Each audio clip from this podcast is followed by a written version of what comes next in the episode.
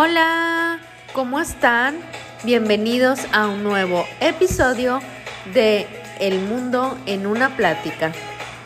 El día de hoy toca martes de ciencia, cultura y fantasía y hoy te voy a contar el caso de Michael Jackson.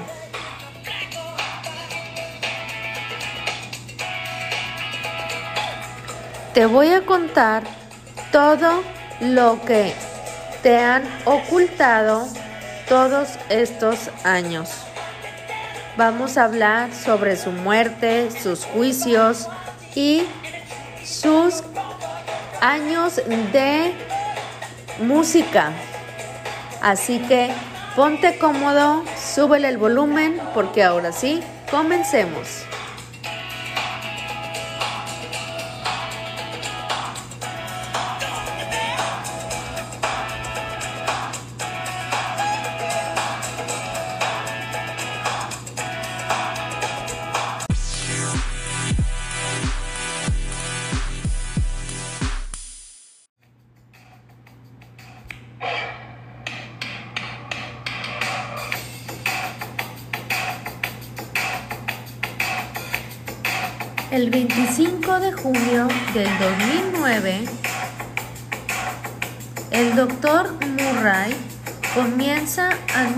Administrándole a Michael Jackson 10 miligramos de Valium. A la 1 y 30 de la mañana, como todas las noches, para aplacar sus dificultades para dormir. Esos últimos días, el artista había dado un, ensayo impecable.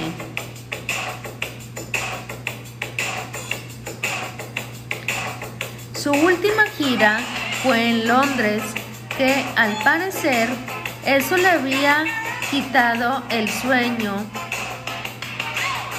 Media hora después, Murray le inyectó otro ansiólico, pero no le hizo nada. Probó con otros medicamentos y así fue cada 40 minutos. Estas drogas entraban al torrente sanguíneo de Michael Jackson. Estos seguían sin hacerle efecto, hasta que llegó el propofol y el médico se negaba a dárselo por la cantidad de droga que ya tenía en su cuerpo. Pero finalmente a las 10 y 40 de la mañana, Murray le inyectó 25 miligramos de propofol diluido de lidocaína por la vía intravenosa en su brazo. Después de aquello, Michael Jackson perdía la conciencia para dormir, pero aquella vez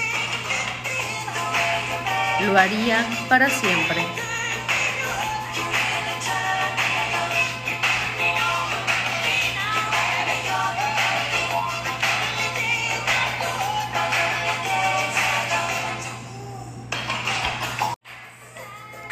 Michael fue sin duda la estrella del pop más grande del planeta, caracterizado por muchos actos de bondad hacia miles de personas con necesidades y dificultades, pero lejos de la verdad, lo que la gente comentaba cuando se nombraba al cantante es una sencilla y mala mentira. Mentiras y inyectadas también y dichas por la prensa los medios que opacaron su verdad y hasta el día de hoy lo siguen haciendo. Durante mucho tiempo y sobre aquello que se dijo durante mucho tiempo que odiaba su color de piel o aquello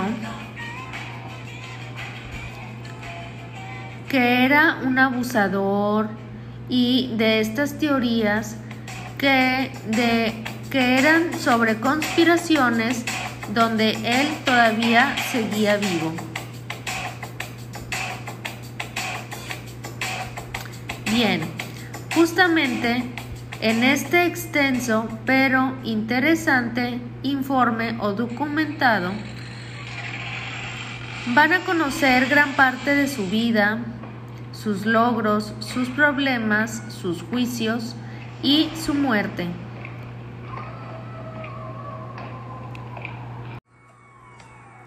Ahora vamos a ubicarnos al año 1962 y 1963, precisamente a finales de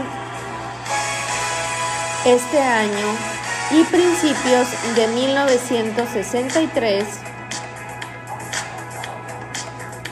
si para estos momentos eran cinco varones africanos, formaron el grupo musical llamado The Jacksons Five, donde dio su primer paso Michael Jackson. Todos los integrantes eran hermanos y su madre era Catherine ex Cruz, era una devota testigo de Jehová. Y su padre era Joe, un metalúrgico ex boxeador y feroz de la disciplina, así que su padre destilaba en estos ensayos y los empujó hacia adelante en su carrera. Pero resultaba muy doloroso para estos hermanos, puesto que Michael era el que más eh, destacaba, por así decirlo, destacaba por ser el que más futuro tenía para más años. Entonces, pasaban de forma meteórica y Michael no paraba de grabar muchísimas canciones junto a sus hermanos. Y en el año 1971 inició su carrera como solista. La intensidad con la que trabajaba Michael era proporcional y era muy buena.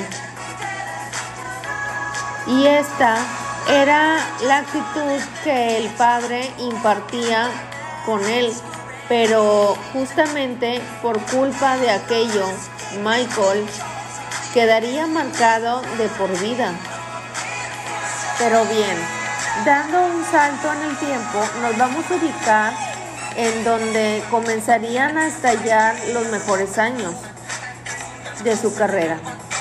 Y es que con el correr de estos años, el éxito en la vida de Michael era cada vez más rotundo a medida de que iba creciendo y a una velocidad realmente increíble. Se empezó a hacer con una fama muy brutal. Ya para este momento había dejado automáticamente de llevar una vida de una persona normal. Y es que solo en sus inicios comenzó a ganar una infinidad de premios y logros. Para el año 1975, Michael ya había lanzado cuatro álbumes y escribía letras espléndidas y cada vez eh, incursionaba más en estos bailes y por un accidente en una rutina hizo que tuviera que operarse su nariz, pero al no ser realizado de forma correcta, tuvieron que hacerle varias cirugías más en su nariz.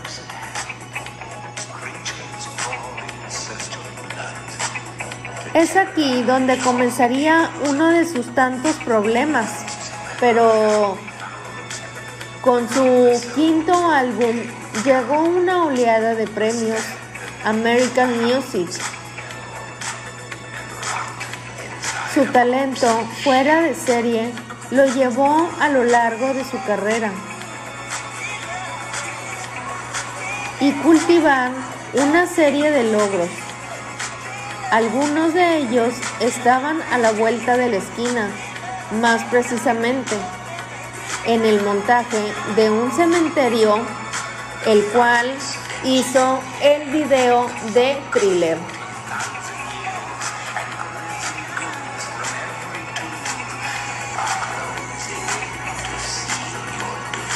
Entrando en uno de los mejores años del rey del pop, nos encontramos en el año 1982, donde el éxito venía en forma del álbum y el sexto y más conocido, si hablamos de thriller y el álbum, pues le valió un récord de 8 Grammys y 8 premios. American Music, entre ellos a este álbum del año y grabación del año for Beats It for Beat It.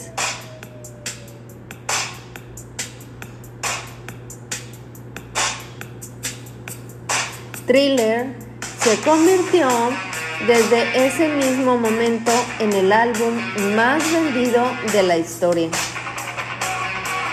vendiendo así un estimado de 65 millones de copias encabezados.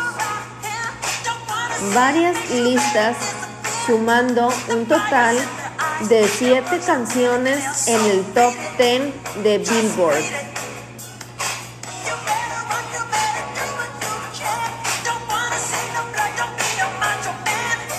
y un sinfín más de galardones sobre thriller.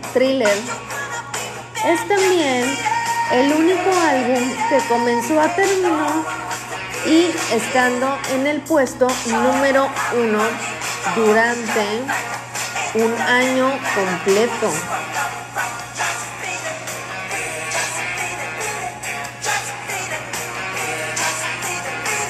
En los Billboard una particularidades que tuvo este álbum fue realmente el videoclip y es Michael revolucionó totalmente al canal de MTV, ya que mientras estos zombies bailaban entre los muertos y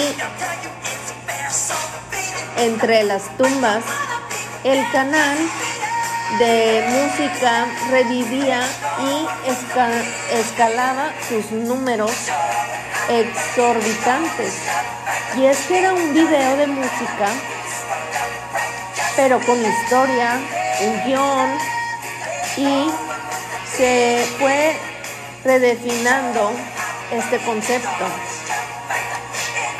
agregándole un argumento al mismo y matices hasta el momento no, no contemplados al lanzarse, puesto que fue el video musical más extenso hasta el momento, contando con una duración de casi 14 minutos.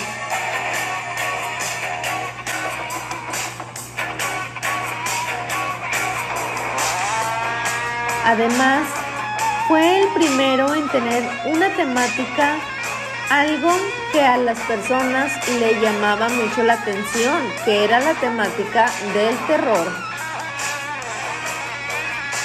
La atención de esta, de esta forma de este video pues su fama fue inmediata y hoy en día es considerado el mejor videoclip de la historia por su trascendencia y calidad tanto narrativa como, que, como coreográfica y visual. Este lo escribió el mismísimo Michael Jackson junto a John Landis, que fue el encargado de dirigirlo, pero hubo algo que casi trunca al mejor video de esta historia. Pues las creencias de Michael es que en esa época Michael era un testigo de Jehová y practicante, por lo que obviamente no debía realizar nada que tenga referencias hacia el ocultismo. Pero luego de varias dudas y consejos de su mamá, quien también era testigo de Jehová, Michael decidió no querer lanzar este video, que ya estaba ya estaba totalmente listo, pero finalmente al hablar con su equipo, su equipo lo terminó convenciendo con la condición de que agregarán un eh, agregarían eh, como una como una disculpa o, o algunas palabras como para que la gente no creyera de otra forma que fuera mala. y que no fueran a discriminarlo. Entonces, al inicio del video, donde se afirmaba que todo lo que se vería en este video no formaba parte de sus creencias religiosas. Y así lo hicieron. Por eso al reproducir el video, el origen, puedes encontrar esta aclaración. Al principio, Debido a mis fuertes convicciones personales, deseo enfatizar que esta película de ninguna manera respalda la creencia en lo oculto.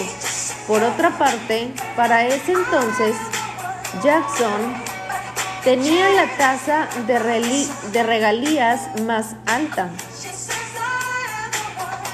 en esta industria de la música.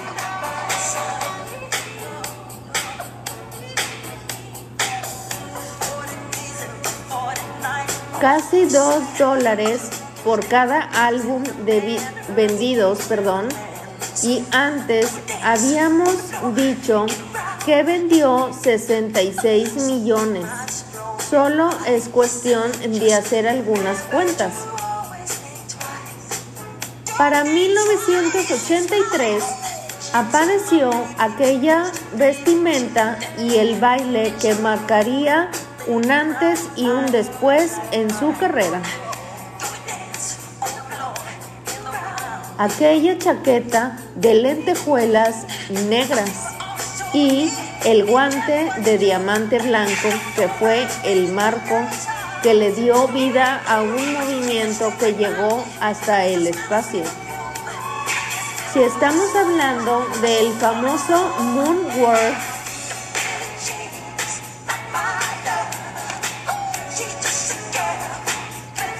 Mientras cantaba, Billie Jean deslumbró al público y a 47 millones de personas que lo miraban desde sus hogares.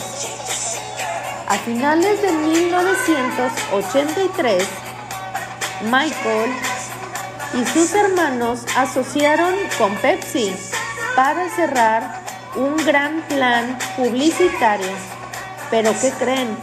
Todo lo bueno que estaba sucediendo y viviendo se vio opacado por un terrible accidente que tuvo en la grabación de uno de estos videos. Y es que mientras grababa, los fuegos artificiales que habían en este set prendieron fuego pero prendieron fuego su cabeza, dejando a la vista una herida muy profunda que dejaba ver el hueso del cráneo de Michael. A partir de aquel momento trágico, pues Michael se volvió adicto a estos analgésicos para tratar de calmar su dolor, pero aquello no lo detuvo para nada. Y es que siguió cosechando récords sorprendentes.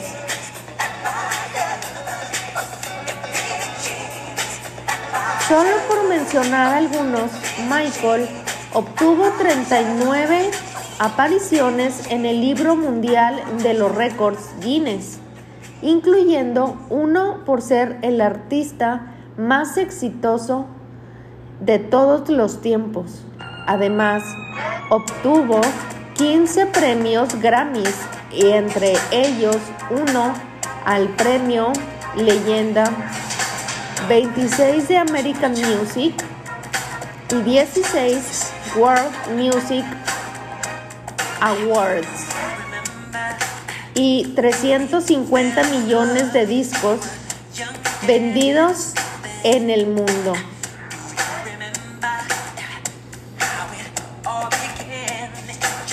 Michael Jackson, además, es poseedor del disco de Uranio, premio que se reconoce a solo cinco artistas en todo el mundo, los cuales han vendido más de 50 millones de discos en un solo álbum.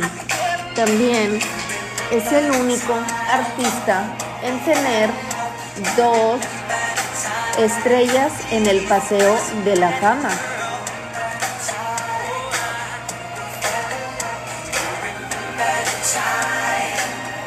Una como solista y otra como parte de la agrupación Jackson's Five. Tampoco podemos olvidarnos de que hizo muchas presentaciones y en más de 125 países, que con su energía y carisma fue el único ídolo del alcance global que obtuvo el récord mundial de la gira más taquillera de la historia.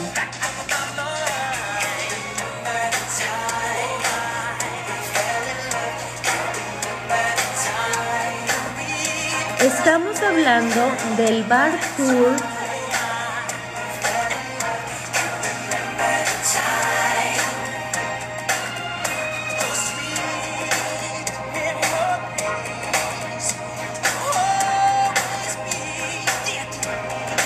Y ahora sí vamos a adelantarnos un poco en su historia. Y resumiendo sus logros, en esta realidad es que a lo largo de su vida Michael ha obtenido premios insuperables y muchos récords que hasta el día de hoy nadie ha podido superar. Incluso faltan algunos más y es que podría podría haber un podcast muy largo de todo lo que ha hecho Michael Jackson, el rey del pop.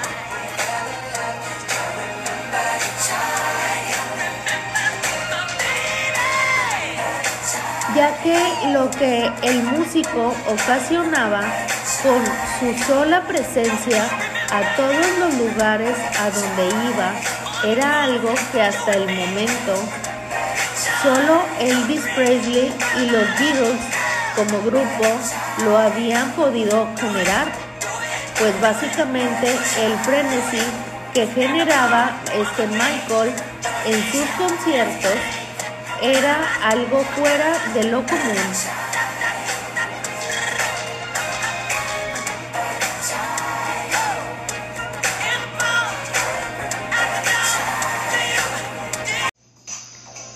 De 65 mil fans. Eh, estaban listos para que empezara uno de los conciertos más emblemáticos.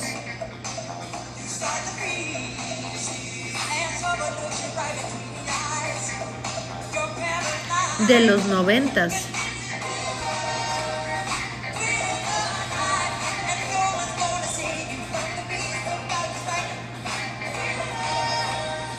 Pero, bien, ¿recuerdas que hace unos momentos hablamos sobre la elección de Michael sobre utilizar guantes blancos en sus manos? Bueno, aquello se debía por estos comentarios del propio equipo de Michael a que debía ocultar las manchas de su piel. Y es exactamente en esta parte de la historia cuando vamos a desmentir lo que tanto se dijo de él hasta el cansancio. Aquello de que odiaba su color de piel y es que por más que quisieron, no hay persona en el mundo que pueda modificarse el color de piel con una cirugía y lo, lo sumo con tatuajes, pero en este caso sería a la inversa. Lo que el rey del pop tenía era una enfermedad de la piel y esta era muy conocida y era llamada vitiligo, que seguramente ya conoces. Conoces a alguien que la tenga. El vitiligo es lo que sería básicamente una decoloración irregular en la piel. Todo lo contrario sobre este mito que decían los medios, que era que quería dejar de ser una persona de color y fue tan severo el ataque de esta enfermedad que tuvo que tratarlo con cremas que aclaraban un poco sus zonas oscuras para igualar la pigmentación y con maquillaje hacía lo que tenía que hacer. Asumando o sumando a esto, también tenía lupus Sí, esta también era otra enfermedad que también tenía. Esta estaba ligada a problemas en su piel y algunos órganos donde justamente y debido a esto que acabamos de mencionar y es por eso que siempre se lo puede ver a Michael cada vez que salía a la calle con un como tapabocas y un paraguas para protegerse del sol. Pero ya hablando un poco más de Michael como persona, podríamos decir que la principal característica de él es que fue uno de los artistas más filántropos de todos. Si su solaridad Solidaridad, perdón, fue reconocida el 14 de mayo de 1984 en la Casa Blanca, cuando el presidente Ronald le dio un premio por su apoyo a las organizaciones benéficas y ya para 1985 escribió junto a Lionel Richie. Una producción musical que contenía el sencillo We Are, We Are World, sumando a grandes estrellas como Stevie Wonder, Diana Rose, Tina Turner y un Bob Dylan También uno de los grandes como Bruce Springsteen. El mismo fue grabado el 28 de enero de 1985 y se lanzó mundialmente en marzo de ese año. La canción recaudó 63 millones de dólares que fueron donados para el alivio del hambre en Etiopía.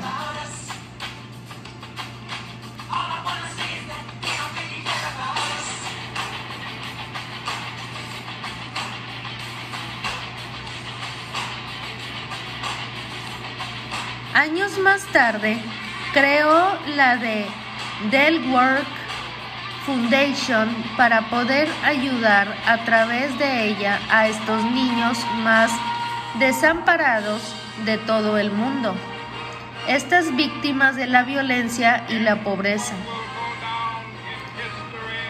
También de algunas enfermedades terminales.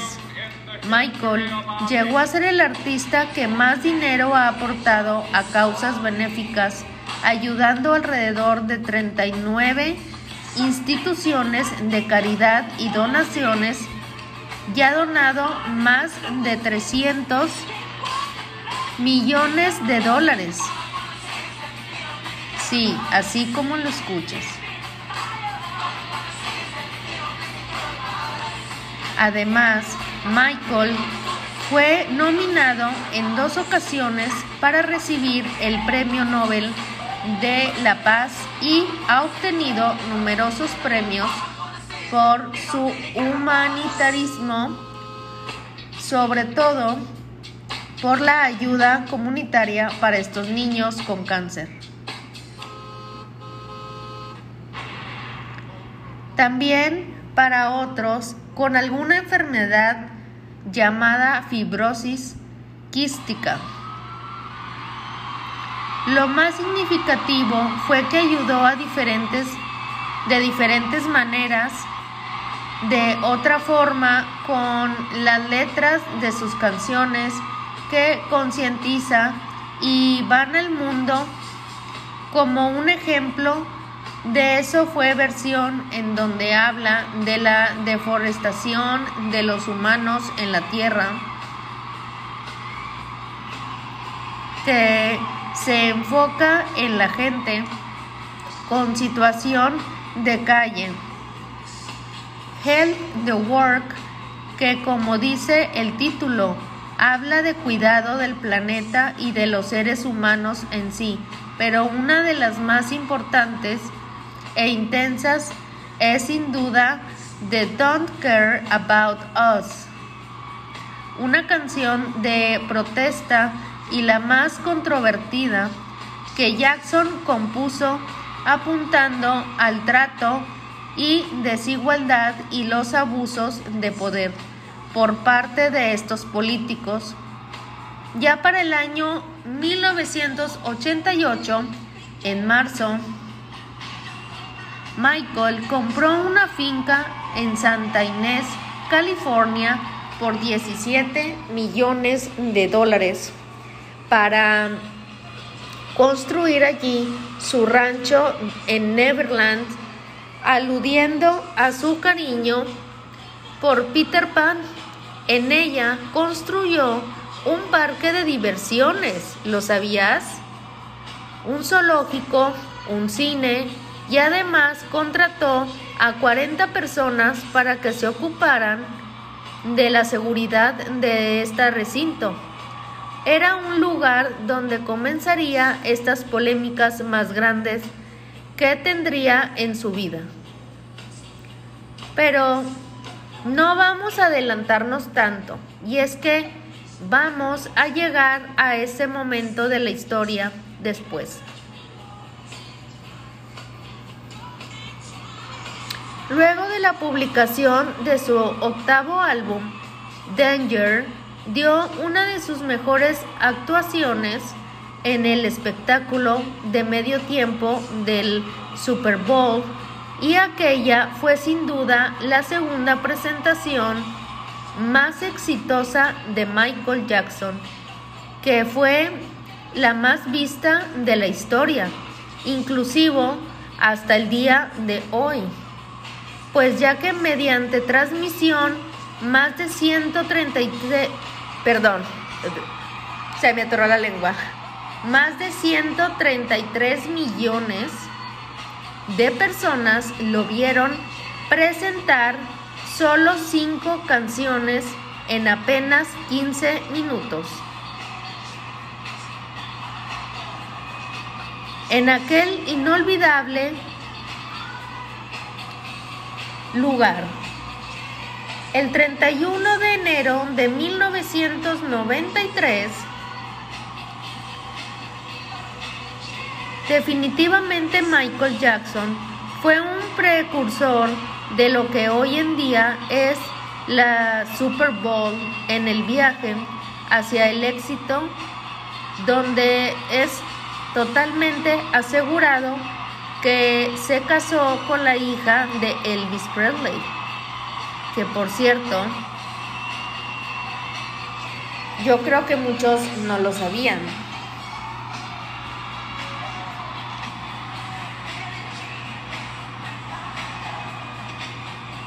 Retomando eh, al tiempo, tuvo un hijo con Lisa Presley al que, al que mostró desde su balcón y fue durante mucho tiempo criticado por esto. ¿Se acuerdan que salió en la televisión donde según eh, creían que Michael quería aventar al bebé por el balcón? Pero esto nunca fue cierto, fue mentira.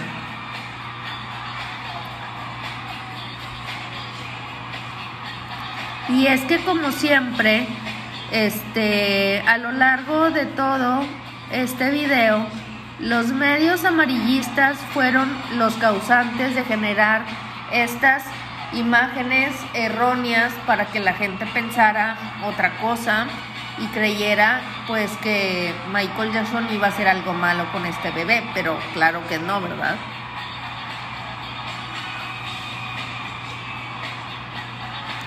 ya que como te venía contando en aquella ocasión, fueron ellos los que le pedían a Michael que asomara hacia el balcón a su bebé y fueron ellos mismos los que lo criticaron por hacer y acusarlo de que lo quería matar y así.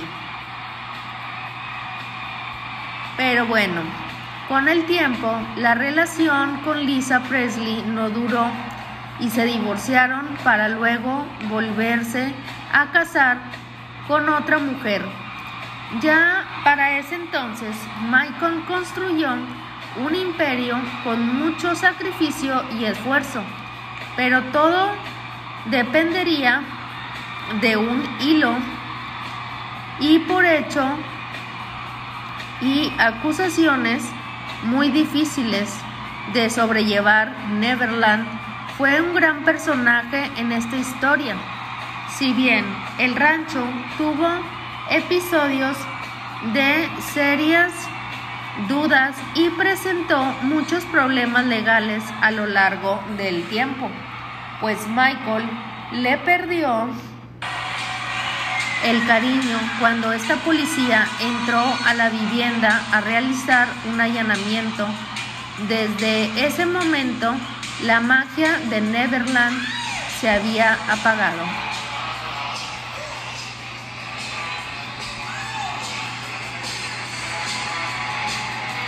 Al igual que algunos de sus seguidores, pero ¿por qué buscaba la policía? ¿Por qué había pues de aquí en adelante vamos a hablar de la relación entre el cantante de Michael Jackson. También de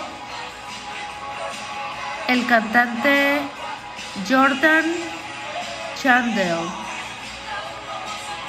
que comenzó en 1992. Tal fue la amistad que los medios decían que Michael parecía un miembro más de la familia Chanderlood. Pero el problema comenzó en 1993 cuando ya aparece en escena Evan Chandler, el padre del niño, y quiero que te acuerdes bien de este nombre ya que más adelante te voy a revelar un importante detalle respecto a este caso. Pero bien, como te, había, te vengo contando, Evan era, era un dentista que trabajaba con celebridades, pero también era guionista de cine, cosas que lo llevó a intentar hacer negocios con Michael en la industria del cine para que el cantante se divirtiera y ganara dinero para un nuevo proyecto de la empresa de los Boys Productions, pero Jackson se negó y Evans comienza a extorsionar a Michael para que atendiese sus llamados.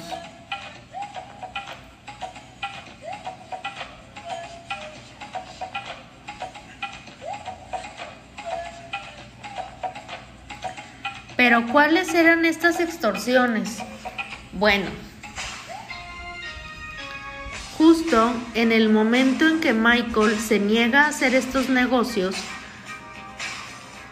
con él en sus proyectos y se da cuenta de que supuestamente Michael estaba abusando sexualmente de su hijo, por eso es que aquí es donde Evan Chandler amenazó a Michael con hacer pública la supuesta evidencia que tenía en contra de Jackson. Y pues este habló con, con su abogado quien en una grabación salió en el juicio y se puede escuchar cómo claramente Evans le dice que ha buscado al abogado más importante y que podría encontrar y que quiere destruir a Michael por haberlo ignorado. Además, agrega que no tiene ningún interés sobre su hijo. Escuchen.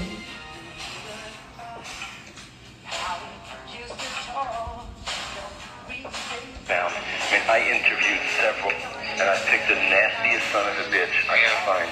Once I make that phone call, this guy's just going to destroy everybody in sight. Any devious, nasty, cruel way that he can do it. And I've given him full authority to do that. It'll be a, a massacre. I don't get what I want. In fact, Dave, that's what's Does that help? Your career will be over. Does that help Jordan? Michael's career will be over. And does that help Jordan? It's irrelevant to me.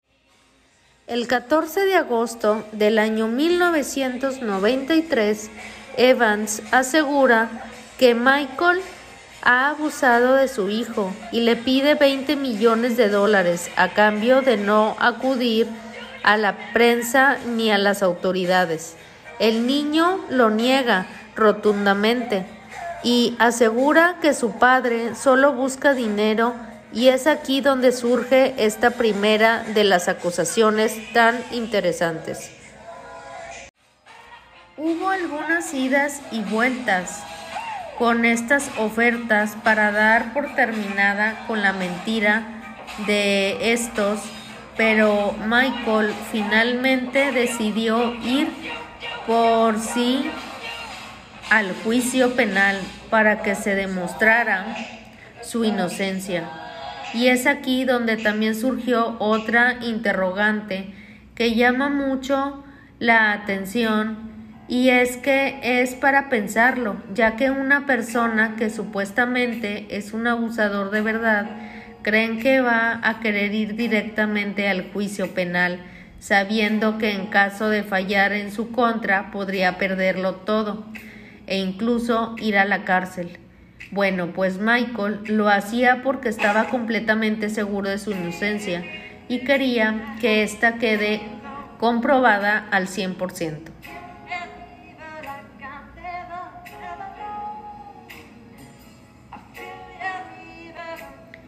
Pero a todo esto cabe contar algo muy importante y muy siniestro en esta historia es que Evans consigue la custodia del niño durante dos semanas, pero no lo devuelve a su mamá según sus propias fuentes, eran las drogas.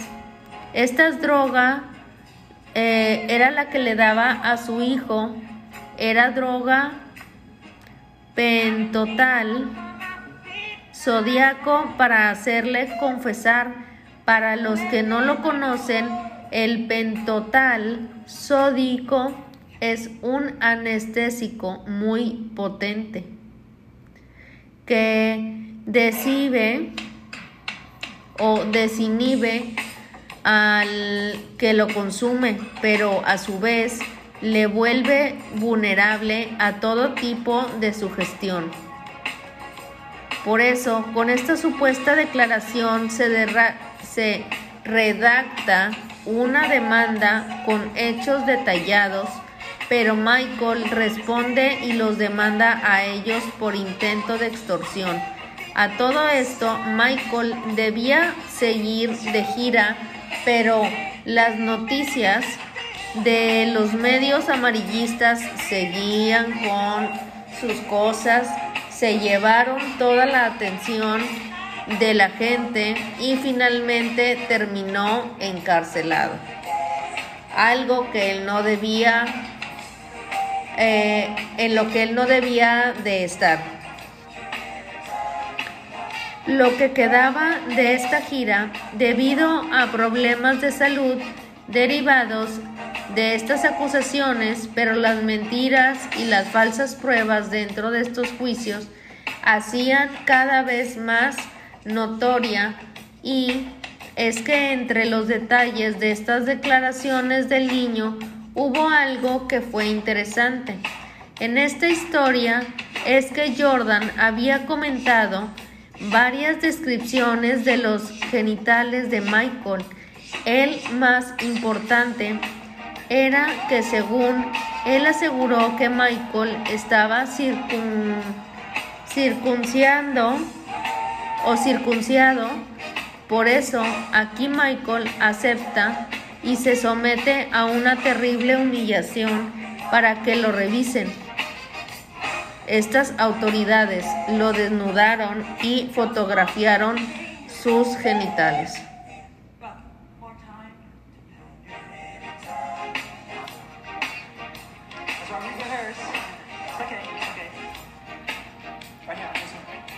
Aquí hay un video donde, donde dice, he sido obligado a someterme a un humillante y deshumanizante examen.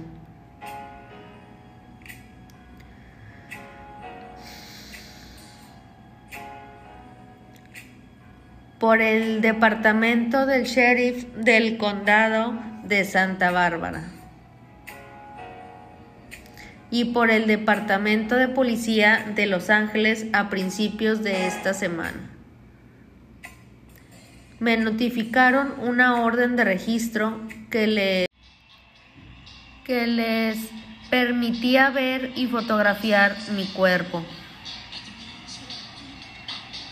incluido mi parte, mis glúteos, la parte inferior del torso, los muslos,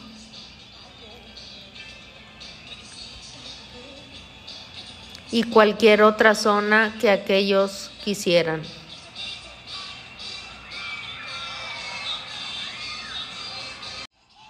Pero al final saben qué pasó. Si no solo no coincidía absolutamente nada en la, en la descripción, sino que Michael no estaba circunciado o circunciado todos estos detalles luego, luego confirmarían con los datos de su autopsia y así que las instancias legales y penales se llevaron gran parte del tiempo y del juicio. Parecía que eh, se habían pasado varios años y todo esto estaba afectando enormemente la carrera de Michael. Por eso, al llegar enero del año 1994, Michael llegó a un acuerdo monetario de 23 millones de dólares con los pues, con este hombre para, eh, para resolver de una vez por todas este asunto. Ya para septiembre de ese mismo año, se dio por concluida la investigación de este delito cuando ellos desestimaron toda la denuncia y curiosamente esta cifra que Evans pedía a Michael era la mitad de lo que le había venido en principio eh, para su proyecto. O sea, esto era el dinero que le había prestado para su proyecto lo que le había este, ayudado en este proyecto cinematógrafo. Y luego de aquello, algunas personas afirmaron que con aquel acto Michael quería callar y era como aceptar su culpabilidad, pero no todo lo contrario ya que él siempre se presentó en todas las audiencias del juicio para así mostrar su inocencia y nunca pudieron dar una sola prueba válida sin ser adulterada que pudiera mostrar lo contrario. Eh, perdón, que pudiera mostrarse culpable, ya que no existía ninguna y ahora bien, Vamos hacia el futuro, a casi una semana de la muerte de Michael Jackson. Jordan Chandler terminó admitiendo que había metido por amenazas de su padre, había mentido, perdón, había mentido por las amenazas de su papá acerca del supuesto abuso para sacarle su dinero a la estrella del pop. La denuncia desde el principio fue completamente falsa. Luego de que Michael fuera padre nuevamente, llegaría otra denuncia por abuso sexual del menor Gavin, quien dijo sin ningún tipo de mala intención que solía quedarse a dormir en la habitación del cantante sin que a él le, a él le molestara Aquí cabe aclarar que las habitaciones de este rancho no era la de una casa común y corriente, sino que tenían medidas que salían de lo normal. Bueno, pues más allá de eso, esta familia del niño más específicamente, su madre acusó en el año 2003 a Michael Jackson de haber emborrachado y abusado sexualmente de su hijo. Aquí hay, aquí vamos a abrir un paréntesis para destacar algo que se comentó mucho acerca de que Michael en un principio tal vez no hizo bien estas cosas. Incluso su familia se lo cuestionó. El hecho de haberle dado dinero a Evans para que aquel juicio se terminara antes de lo debido, ya que desde ese momento activó la vivencia y podríamos decir como que se dice eh, de los demás papás que también llevan a sus hijos a Neverland en ese momento. Algunos comenzaron a ver a Michael como una oportunidad para obtener dinero fácil y sucio, a base de mentiras, pues la codicia, el dinero, tiene todo lo tiene que ver todo con la codicia de alguien o no sé cómo decirlo, pero todo tiene que ver con el dinero. Dice Michael.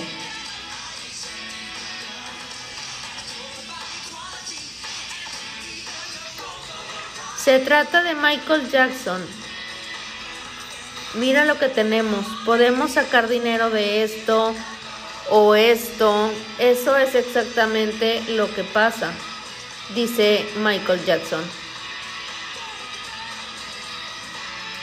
Pero bien, continuemos.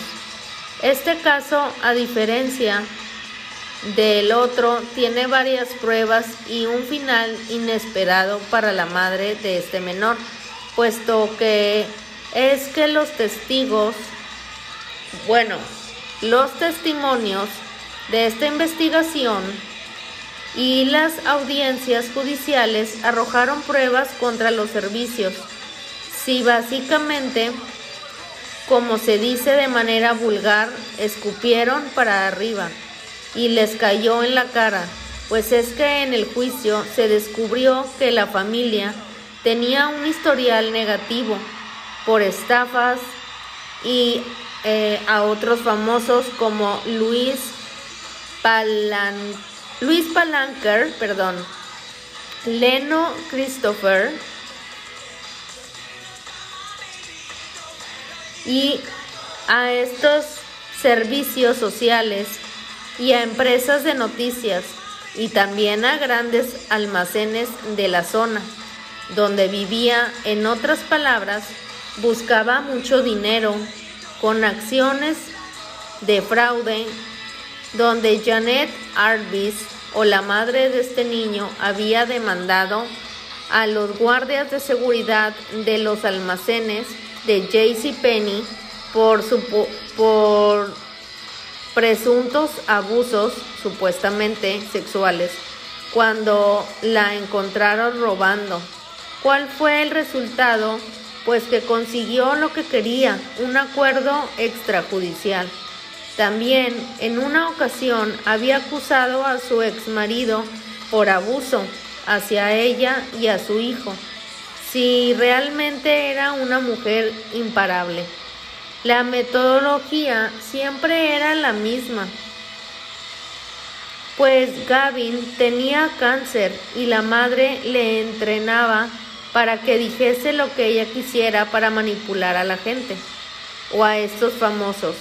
También para poder conseguir dinero para el tratamiento.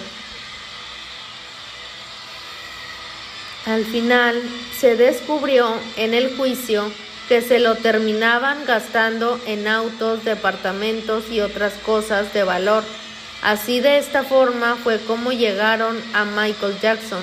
Y aquí cabe destacar algo que es muy importante y que pocos y que muy pocos medios mencionaron. Y es que Michael le pagó el tratamiento contra el cáncer al niño, así como lo escuchas. Literalmente le dio vida a Gavin porque el tratamiento fue un éxito gracias a Michael. ¿Cómo le pagaron con la estafa de los abusos? Pero antes de llegar a un juicio largo y costoso, Janet avisó a la madre del niño y se puso en contacto con la Rifleman. Sí, justamente este mismo abogado que consiguió el acuerdo extrajudicial en el año 1993 con los pues con estos hombres o Chandlers por así decir. Claramente, para estas alturas de la historia, las atenciones de Janet estaban más claras y quieren saber más. Pues bien, en el caso pasaron cosas realmente increíbles como que cambiaron las fechas de los presuntos abusos varias veces porque Michael Jackson estaba de gira o directamente, la familia no se encontraba en el rancho de este cantante.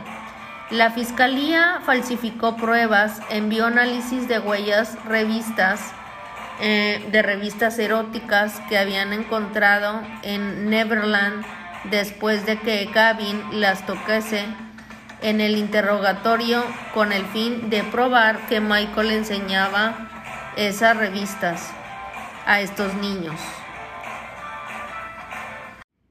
Estas revistas, si aquello era muy turbio, Todo estaba mal encaminado desde el principio, pero lo peor es que por culpa de los medios la mayoría de la gente hasta el día de hoy se lo cree absolutamente todo. Al fin de este caso, todos los testigos hicieron las mismas declaraciones. Los, los servicios eran destructivos, prepotentes y muy asertivos con sus actos más allá de la demanda. Amenazaron con un cuchillo a una empleada, destrozaron el mobiliario de Neverland y como si fuera poco, insultaron a otros niños. Finalmente, Michael Jackson claramente fue declarado no culpable de todos los cargos después de un juicio que más bien pareció una feria de extorsionadores y delincuentes. Pero ¿fue aquel el final de estas acusaciones? Lamentablemente la respuesta es no.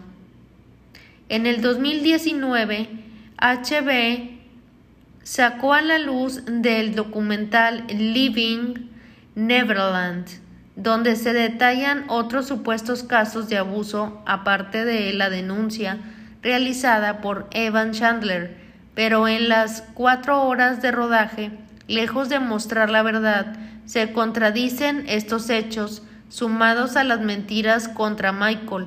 Cuando este documental salió y la mayoría de la gente decía que el brillo que había dejado la estrella del pop y en este caso también comienzan los detalles escabrosos y es que por ejemplo Harvey Weinstein un magnate de Hollywood financió este documental para tapar sus problemas legales, como fue el caso de un Touch Mood, el documental que cuenta sus delitos. Una de las casualidades, si se podría decir de alguna manera, fue que cuando Waitrose, John y James Shifter no tenían dinero, decidieron contar que habían sido usados por el artista, pero al igual que los otros casos, ustedes piensan que fueron a la justicia. Pues claro que no, fueron en primer lugar a la televisión. Ellos tenían un plan, uno que se parecía mucho a los anteriores, y es que en todos estos casos había un solo denominador, este era muy común si adivinaste el dinero. Por eso siguieron adelante con sus declaraciones en público, que se contradecían con cosas que ellos habían dicho en el pasado, y ya que incluso uno de ellos había defendido fuertemente a Michael en el juicio del 2005, pero al parecer ya de grande parecía como que su memoria se había Ah, había 7 a 2. O sea que como que, ay, ya recordé de repente. Pero quién sabe, pues a causa de esto, hay que tener en cuenta también que esto lo hicieron por difamar a un difunto en lo que está penado por la ley. El problema fue que las acusaciones eran falsas. Como para resumir, Living Neverland tienen situaciones inconcebibles y videos cortados de esta estrella que decía ser dirigidos a los supuestos abusadores, con fechas incoherentes y declaraciones cruzadas falsas, falsos testigos y además de muchas situaciones extrañas. El poco aporte de pruebas en el caso de con un ejemplo es que James Shifter asegura haber sido abusado entre el año 1988 y 1992, específicamente en la estación de tren de Neverland. Y es que aquí es donde viene una de sus primeras mentiras, ya que la estación no se construyó hasta comienzos de 1994, o sea, cuatro años después. También en el documental aseguran que pasaron el Día de Acción de Gracias de 1988 con Michael en los Estados Unidos y que luego fueron a la casa de este cantante que tenía en Harvard, pero aquí está la otra mentira, ya que aquel día Michael estaba de gira por Australia y también daban por hecho de que abusó sexualmente de Macaulay y Brad Barnett. Sin embargo, tanto estos como Brett defienden a Michael hasta el día de hoy. En fin, todos los casos que se lo intentó incriminar a Michael siempre se levantó hasta la última piedra en esta mansión de Neverland. Para tratar de culpar, culparlo, lo allanaron su casa e incluso cuando él estaba de gira se sometió a manera voluntaria a chequeos para demostrar su inocencia y hasta se realizaron a algunos de los juicios más millonarios de la historia para encontrar cualquier cosa o detalle que pudiera señalarlo como culpable, pero jamás hubo algo en su contra. Malcolm era completamente inocente de todos los cargos y es que le sorprendería saber los escabrosos detalles que hay detrás de cada acusación que se le hizo, pero ah, si quisieran saber más sobre estos casos, háganmelo saber aquí en los comentarios de aquí en, en el podcast eh, o en mi página de Facebook. Ya saben que me pueden buscar como Celina González. Ahí encontrarás la foto del podcast El Mundo en una Plática. O si no me encuentras, búscame Igual con el nombre del podcast El Mundo en una Plática y te saldrá mi página social. Si por algo no me encuentras, por favor aquí abajo del podcast en Spotify, ahí me puedes escribir y me puedes poner que no me encuentras y yo veré la manera de solucionarlo.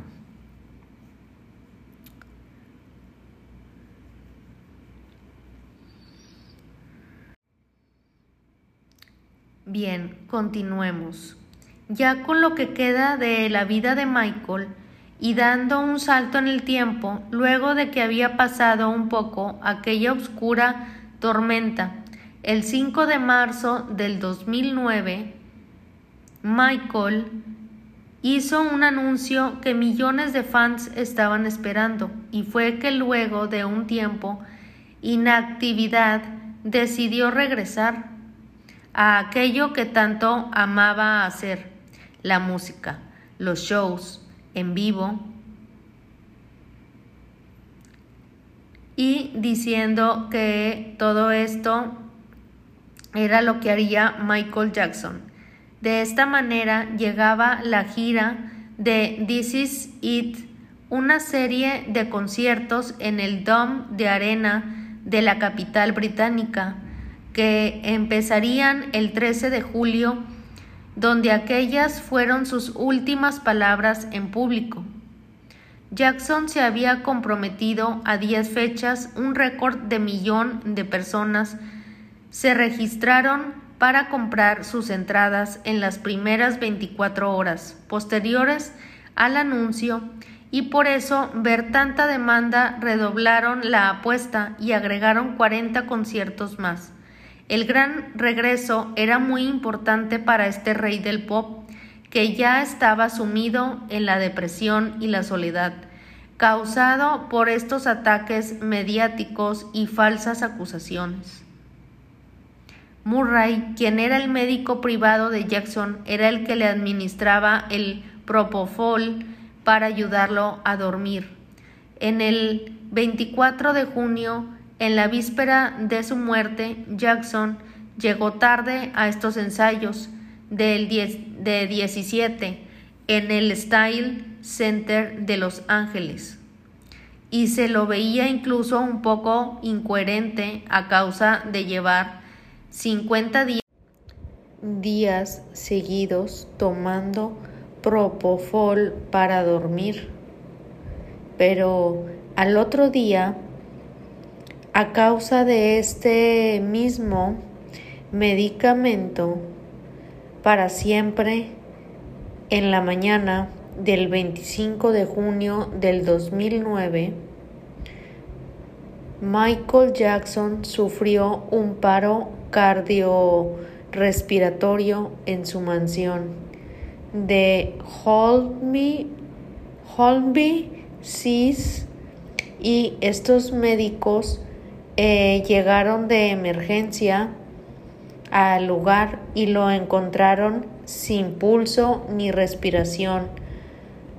De esta forma, como indica el protocolo, intentaron reanimarlo y lo trasladaron al Ronald Reagan Medical Center, pero lamentablemente no pudieron hacer mucho y de esta forma a sus 50 años fue declarado muerto.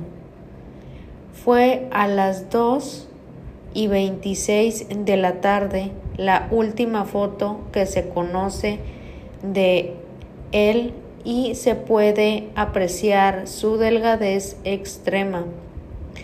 Según estas investigaciones, el cuerpo presenta abundantes cicatrices de intervenciones quirúrgicas donde sus labios fueron atacados por el vitiligo.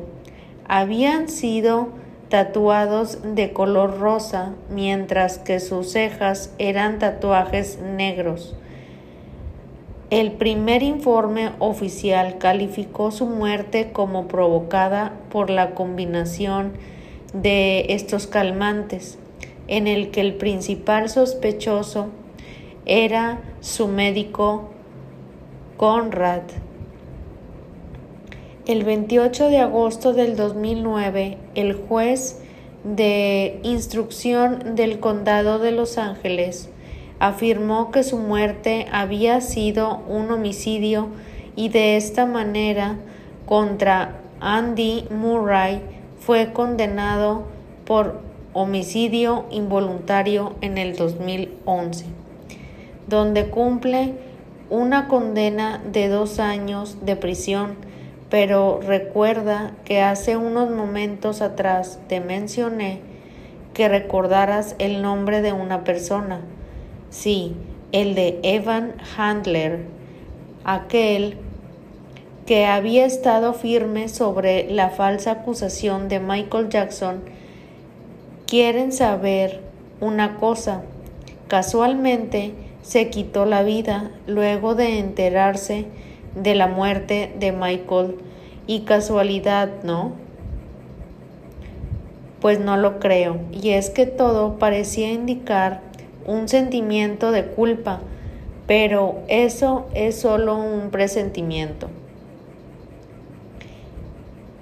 Me gustaría escuchar tu opinión en los comentarios donde ya les dije hace un momento, puede ser aquí abajo del podcast o puede ser en mi página de Facebook.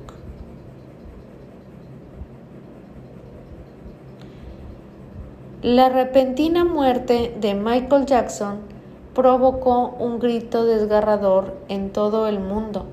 Las calles en entorno a este hospital quedaron bloqueadas. Los estadounidenses dejaron todo para saber qué era lo que estaba pasando e incluso muchos fanáticos fueron hasta su casa. Su descenso hizo que Internet colapsara cuando millones de personas intentaron encontrarla en la red Nadie quería que aquella noticia fuera verdad. Las redes sociales se detonaron y sus múltiples caídas marcaron la muerte de Michael Jackson. Como un acontecimiento muy eh, crucial, muy feo en la historia del Internet. Y ya avanzando un poco en este tiempo, Dos semanas después de la muerte de Michael, entre homenajes y despedidas, la hermana del rey, eh, la Toya Jackson, salió a hablar y lo primero que dijo fue que su hermano había sido asesinado y que ella sabía quiénes eran los culpables.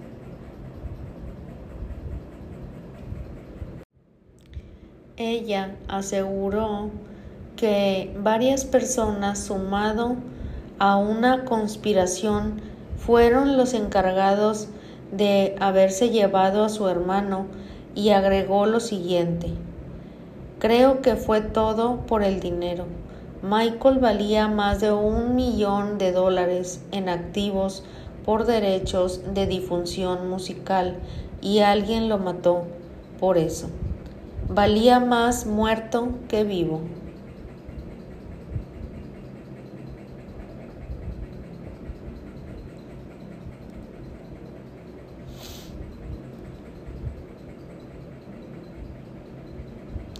y lo que decía la Toya no estaba muy lejos de esta verdad, puesto que ya después de su muerte, Michael Jackson se convirtió en el artista que más ventas registró en el 2009, 8,2 millones de álbum en Estados Unidos, otros 35 millones en el resto del mundo y son al ver la intensa demanda de los fanáticos de su público. El 12 de octubre, un sencillo inédito titulado Difícil que acompañó el lanzamiento del álbum doble llamado de la misma manera, dos días después sin poder parar estrenaron la película llamada Michael Jackson This Is It.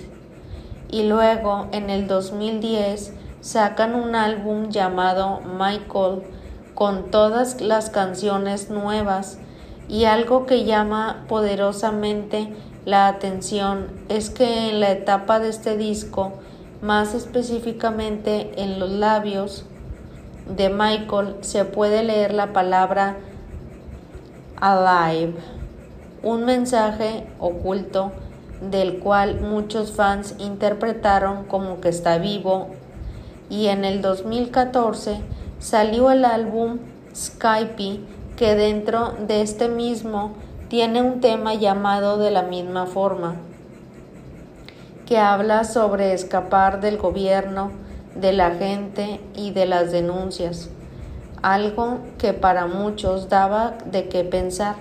Algunos fans interpretaron aquella letra como un mensaje que él le dejaba a todos, como diciendo que no se preocupen de que él estaba bien, pero aquellos no son conjeturas, así que pues así como existen estos rumores, hay muchísimos más, como por ejemplo el de que Michael tiene un hijo perdido que podría ser este Bruno Mars y otras cosas más que podríamos dejar para otros episodios. Pero bien, ya estamos finalizando con este caso y me gustaría, como siempre, darle un cierre pues emotivo sobre todo para las personas o para la persona que impulsó a muchas generaciones futuras a cumplir sus sueños y es que a lo largo de su vida Michael dejó discos enteros. Sus cambios radicales en su cuerpo marcaron sin duda un antes y un después en la estética del pop. Es una de estas figuras más copiadas de la historia y además de dejar un amplio legado inmortal en otros músicos. Estos bailes eh, e imposibles dejaron su final inesperado con un mal sabor de boca para todos. Cambió la industria musical con estas canciones y sus videos que parecían de película. Era joven y tenía mucho, eh, mucha popularidad y fue bombardeado por todos los blancos posibles y se mantuvo de pie hasta el último momento. Hoy la leyenda sigue firme, aunque traten de, de, defenestrarla o de pues hacer algo malo con, con ella. Con estos documentales amarillistas y declaraciones falsas y sin sentido. A tantos años de su partida es bueno recordarlo como lo que es. Así es él, el rey del pop.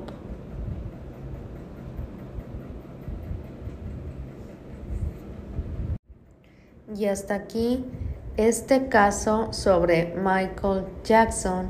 Espero que les haya gustado, que hayan pasado un rato agradable y solo quería recordarles que si todavía no me sigues en mi página de Facebook, por favor pasa por ahí, sígueme para que sepas sobre todo lo que esté subiendo a el podcast. También, porfis, quería comentarles que en cualquier aplicación donde me estés escuchando, por favor dame estrellitas para que me posicionen en un lugar mejor y pueda seguir escuchando todos estos episodios. Y ahora sí, yo me despido de ti y nos vemos en un siguiente episodio. Bye.